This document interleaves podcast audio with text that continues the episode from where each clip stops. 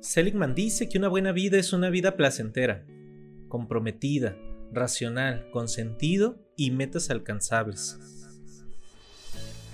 Hola, mi nombre es Julio Montiel, psicólogo, consultor y empresario, y me dedico a compartir estrategias de bienestar con la esperanza de que estas intuiciones inspiren a otros a construir una mejor versión de sí mismos y experimentar esa vida plena. Te invito a caminar juntos y acompañarnos en este proceso de transformación personal. Bienvenido a mi podcast Estrategia de Bienestar. ¿Qué tal amigos? Pues qué alegría encontrarnos. Les mando un abrazo grande. Para mí es una mañana de domingo. Y que bueno, creo que este ya va a ser el espacio donde, donde voy a estar grabando. La verdad es que me gusta mucho las mañanas de domingo. Me traen mucha nostalgia. me gusta caminar a la oficina de mi casa. Y eh, no sé, no sé, hay una vibra muy, muy agradable. Eh, y creo que se presta como para este diálogo interno, ¿no? Entonces, pues, desde la bienvenida y desde esta reflexión con un cafecito, quisiera platicar eh, y dar continuidad a lo que veníamos comentando sobre la sombra y los mecanismos de defensa. En esa ocasión ya hay dos episodios donde esbozamos caos y armonía y hablamos cómo pasar de esa posición de caos a esa posición de armonía. Hablamos de cómo se presenta la sombra en la relación eh, que tenemos con nosotros mismos en, en, la fantasía. Hablamos de la reparación, hablamos de conceptos muy interesantes que si no has escuchado, te invito a que vayas para allá porque eh, creo que te puede dar un muy buen contexto de lo que voy a hablar hoy.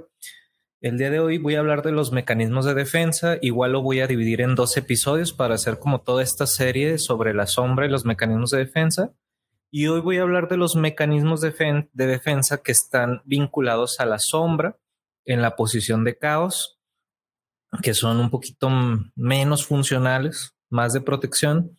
Y en otro episodio hablaré sobre la sombra y los mecanismos de defensa, pero relacionados a la parte de armonía se les llamaría mecanismos de segundo nivel, que tienen un poquito más de, integración con la realidad, no dejan de ser mecanismos de defensa, pero que nos, no, no son autodestructivos como los que voy a mencionar el día de hoy.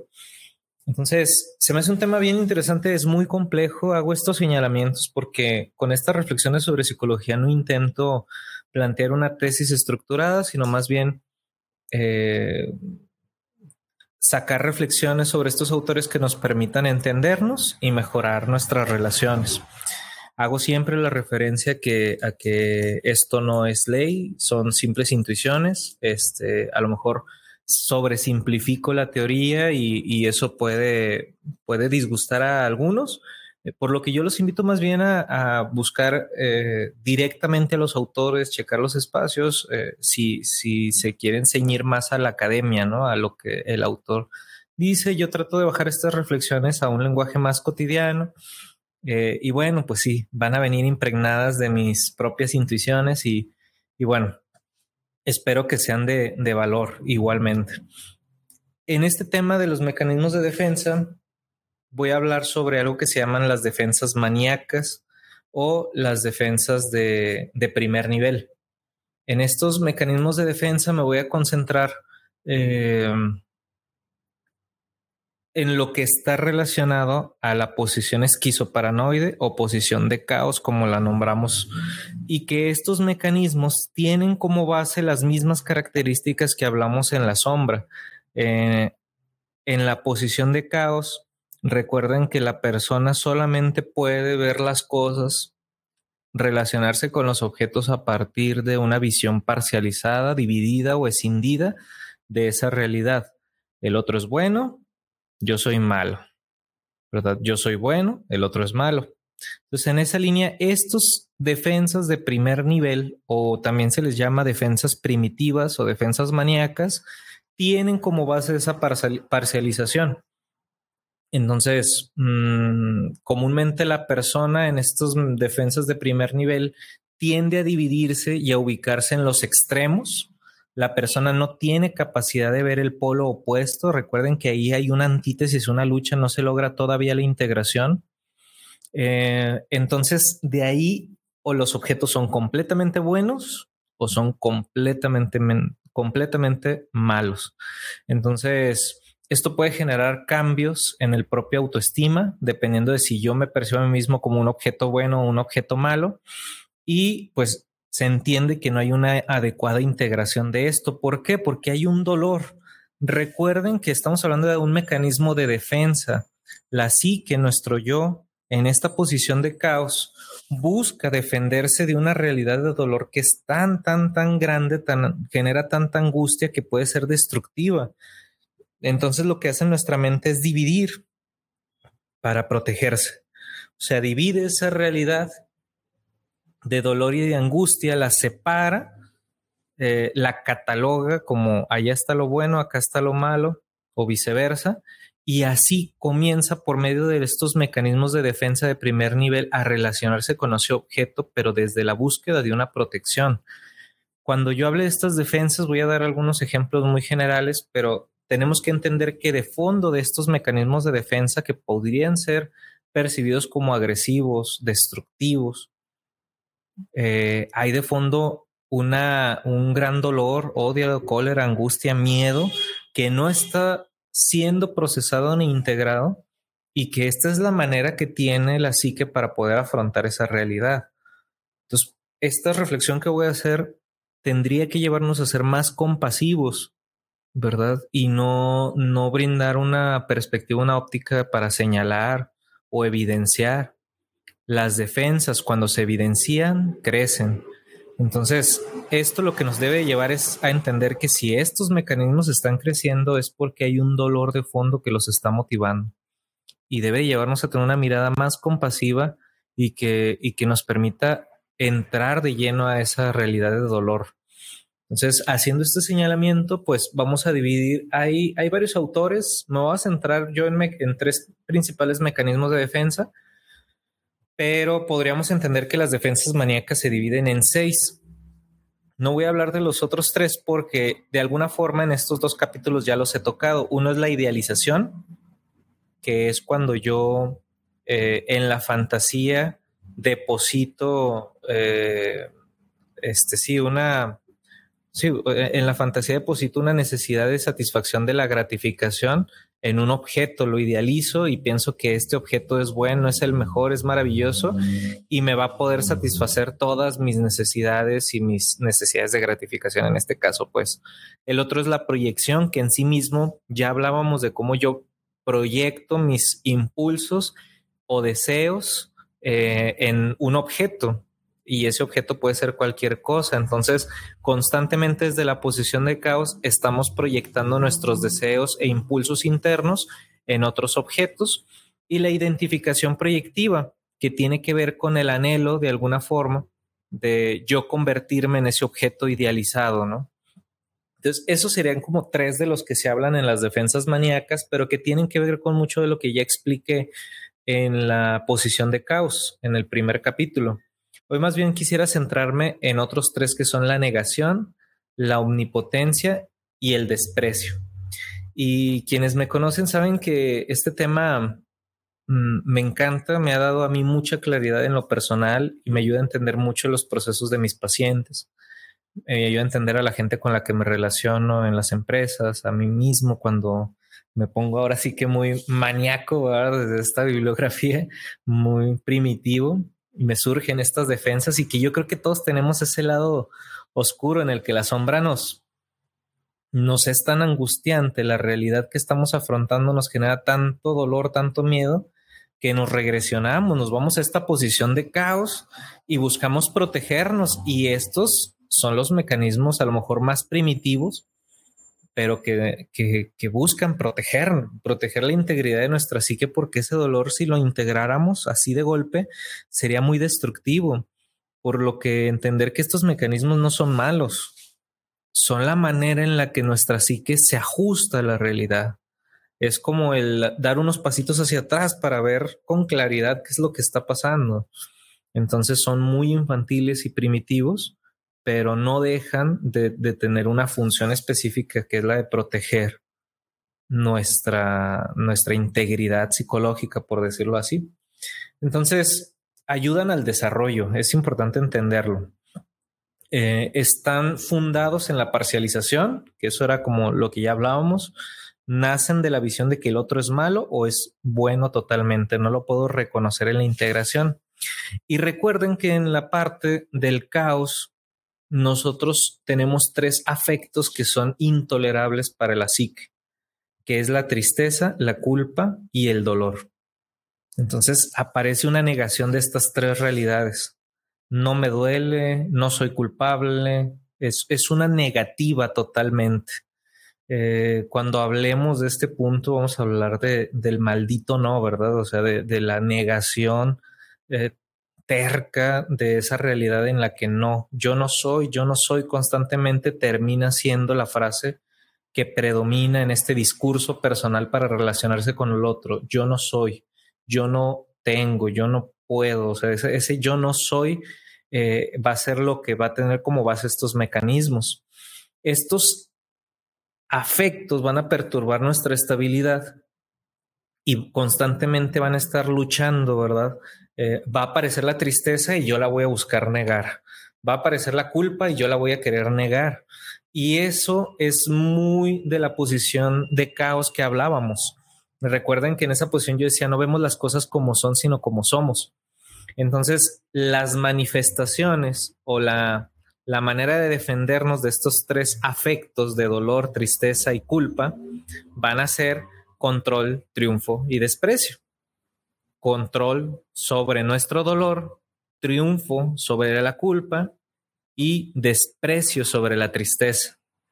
Esto me encanta porque en la narratología, si nosotros nos vamos a las historias que vemos en, nuestro, en nuestra cotidianidad, el discurso público de las películas, de series que nosotros vemos constantemente están basados, eh, muchos de estos personajes, eh, principalmente los villanos, en este control, triunfo y desprecio.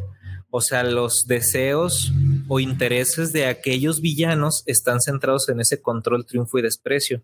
Control sobre algún poder, triunfo sobre el, el héroe, eh, y el desprecio sobre cierta raza, sobre cierto este, grupo, ¿no? O sobre cierta idea. Hay una repugnancia. Entonces podemos entender que ya hay un arquetipo de cada una de estas defensas maníacas que está internalizada porque brotan de nuestro ser más primitivo cuando estamos frente a una realidad de dolor que nos angustia. Entonces, eh, el objeto externo enfatiza ese despliegue de afectos dentro de nosotros que es tristeza, culpa, eh, miedo, melancolía, vulnerabilidad. Y nosotros utilizamos estas defensas maníacas para protegernos. Obviamente, aquí en la defensa maníaca, nosotros no vamos a terminar de resolver la angustia, porque recuerden que al final esa angustia con la que el objeto eh, con la que el yo se relaciona en la posición esquizoparanoide no nace más que de su propio objeto malo persecutorio proyectado en el otro. Entonces, todo aquello de lo que te estás defendiendo no termina siendo más que tu propio dolor, tu propia tristeza, tu propia culpa que no logras aceptar. Entonces termina siendo como, como si golpearas al aire o como si intentaras darte un golpe en el espejo, ¿no? Imagínate que le das un golpe al espejo, pues a lo mejor lo quiebras, pero seguramente vas a sangrar, ¿no? Y no vas a terminar eh, resolviendo, no vas a terminar dándole causa a esa angustia, porque esa angustia no es más que la propia negación de no poder aceptar esa realidad. Entonces, siempre, aunque en el mecanismo de defensa pueda haber un cauce, este, va a haber una pseudo reparación, o sea, no se va a poder reparar totalmente. O sea, nos va a dar cierta tranquilidad o fantasía o una fantasía de, de, resolución, pero no va a ser real. Y ese es el problema de la negación. O sea, nosotros podemos negar el dolor, podemos relacionarnos desde la negación, pero no podemos negar las consecuencias de las decisiones que tomamos desde la negación. Entonces, siempre esas consecuencias se van a volcar contra nosotros, por eso es autodestructiva. estos eh, mecanismos de defensa, si se enraizan de alguna forma, si la negación de ser una conducta adaptativa para afrontar una realidad de dolor se convierte en un hábito, es donde podríamos entender muchas de las patologías mentales, porque esos eh, esas conductas, al, al, repetirlas, al enraizarlas, al convertirlas un hábito en nuestras relaciones interpersonales, terminan generando trastornos graves en nuestra personalidad, en nuestra calidad de vida. Entonces, el mecanismo de defensa tiene una función de protección y adaptación, pero imagínense lo que es como un paso, o sea, tiene que haber ese paso y luego viene la integración y la reparación en la posición de armonía.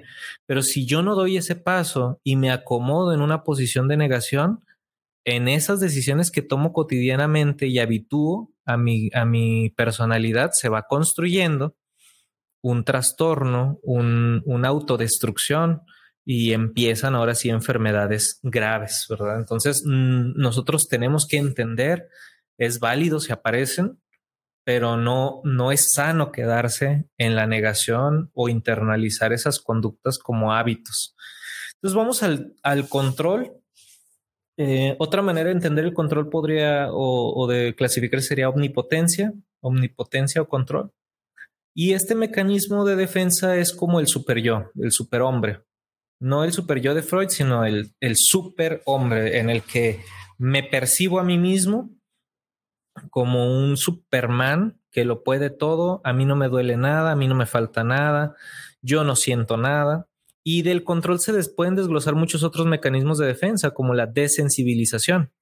Piensen en una persona a quien le dan una noticia que acaba de fallecer un ser querido. Y la primera reacción natural que tienen las personas frente a ese tipo de noticias es la negación. O sea, no puede ser, no es cierto, lo acabo de ver. Eh, piensen, por ejemplo, en, estos hijos que han perdido a lo mejor algún padre, a, su madre y, y, que mm, de alguna forma pues es una situación fuerte y angustiosa y te acercas y le dices, oye, pues cualquier cosa, lo que se te ofrezca, aquí estamos para ti, ¿cómo te sientes? ¿Cómo estás? Y él dice, no, pues nada, todo bien, pues así es la vida. Y empieza y tú dices, ay Dios, qué, qué, qué rudo, ¿no? Qué fuerte, qué, este, no siente o qué le pasa, es de piedra, ¿no? Y podríamos entender que esa sería un buen ejemplo de la manifestación de la negación de omnipotencia. Nos desensibilizamos para no sentir la tristeza. O la omnipotencia también podría tener otra manifestación en la obsesión. O sea, nosotros nos obsesionamos con trabajo, nos obsesionamos con cosas para de alguna forma este, disminuir la sensación de tristeza. Si se fijan, la negación siempre es así. Eh, las defensas primitivas o maníacas son así. Mm, por ejemplo, es, es alguien que no duerme, no come, no se cuida y dice que no le va a pasar nada. Esa es una negación omnipotente es este joven que tal vez toma muchísimo, este, hasta no, hasta ponerse muy mal y se pone a manejar y dice que a él no le va a pasar nada. Pues hay una negación autodestructiva de omnipotencia, ¿verdad? Este, que está encubriendo una vulnerabilidad y un dolor. Principalmente el control o la omnipotencia es una compensación del, de la tristeza. Entonces, a mayor tristeza, mayor búsqueda de omnipotencia. Em, el segundo mecanismo de defensa sería el triunfo. Y aquí en el triunfo nosotros vamos a encontrar una búsqueda de vencer con el triunfo a la culpa. O sea, em, sé que dañé a otro, por ejemplo, sé que dañé, que lastimé a otro, pero no lo puedo aceptar porque si lo acepto, entonces tengo que o sea, yo sería el malo, yo soy, o sea, no estaría bien, o sea, ¿cómo voy a aceptar que me equivoqué? Entonces busco una especie de, de sensación de triunfo, o sea, llega la manifestación de la defensa en el triunfo, en el que busco la justificación de por qué estuvo bien lastimar al otro.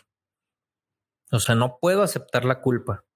O sea, yo, o sea, yo tengo que ser el bueno, yo tengo que ganar, yo tengo que tener la razón Y el triunfo tiene estas manifestaciones muy relacionadas a la compensación y allí también está eh, mm, eh, un despliegue, como les decía hace rato, en la de omnipotencia a la obsesión. Aquí habría un despliegue también al tema sexual.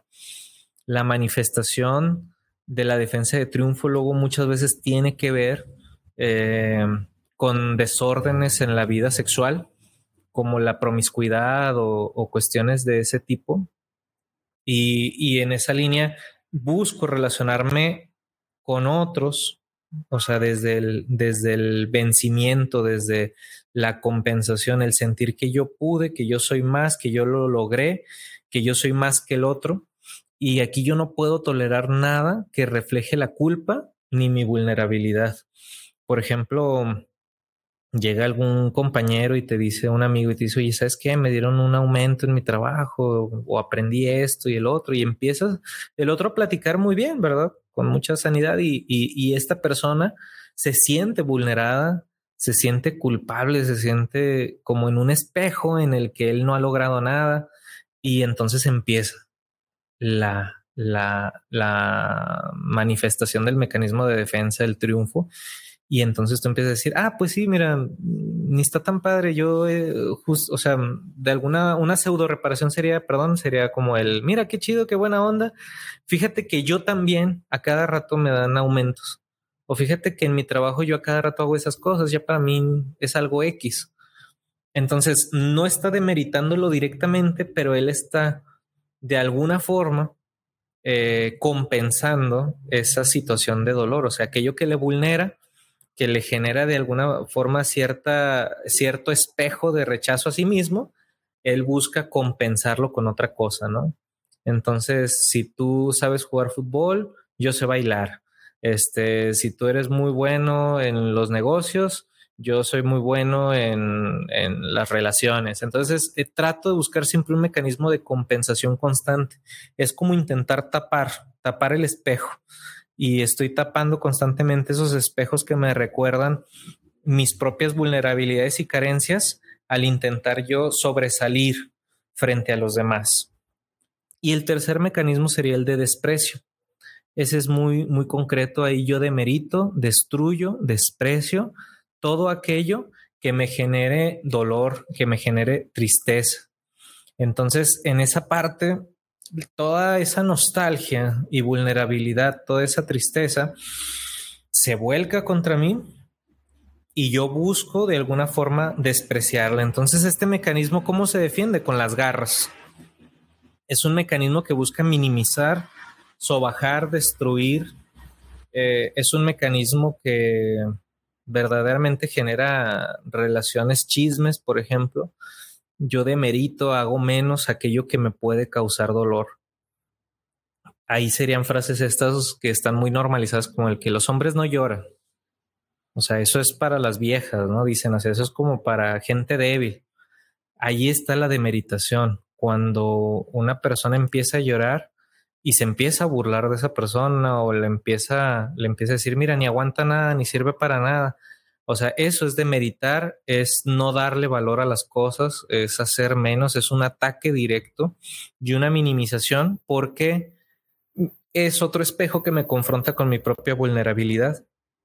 Entonces termino destruyendo aquello que es el objeto malo persecutorio.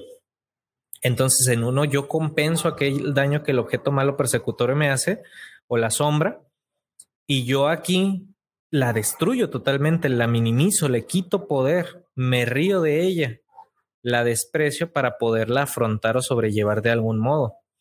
En el control o la omnipotencia yo me relaciono con la sombra siendo como que no existe y que yo soy súper omnipotente, yo soy súper hombre y eso a mí ni me toca, ni me desgasta, ni me hace nada, cuando en la realidad me está destruyendo y me está confrontando grandemente.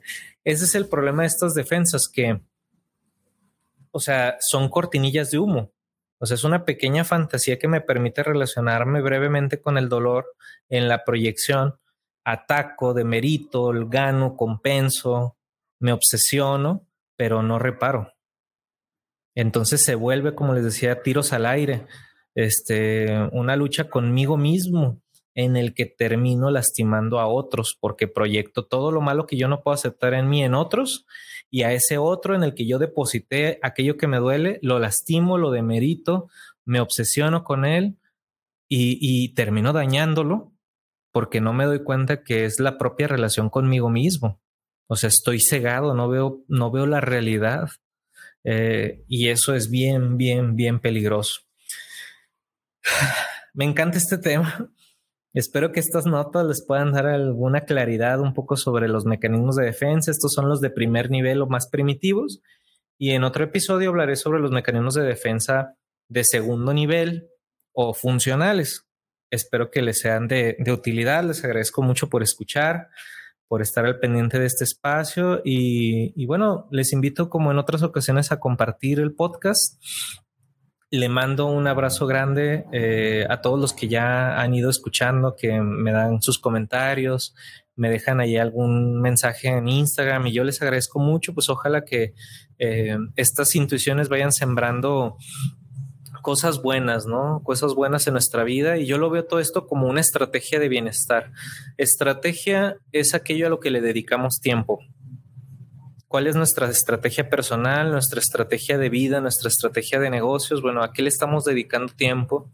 Y que ojalá que estas notas nos permitan encaminar nuestro tiempo, nuestra estrategia a, crecer, a ser una mejor versión de nosotros mismos y, y bueno, pues les mando un abrazo grande desde este espacio, desde este domingo y les deseo mucho, mucho éxito en todas sus actividades. Saludos. Muchas gracias por escuchar este episodio, te mando un abrazo grande y te invito a que sigamos compartiendo la vida. Encuéntrame como Julio Montiel Q y recuerda que toda estrategia implica renuncia.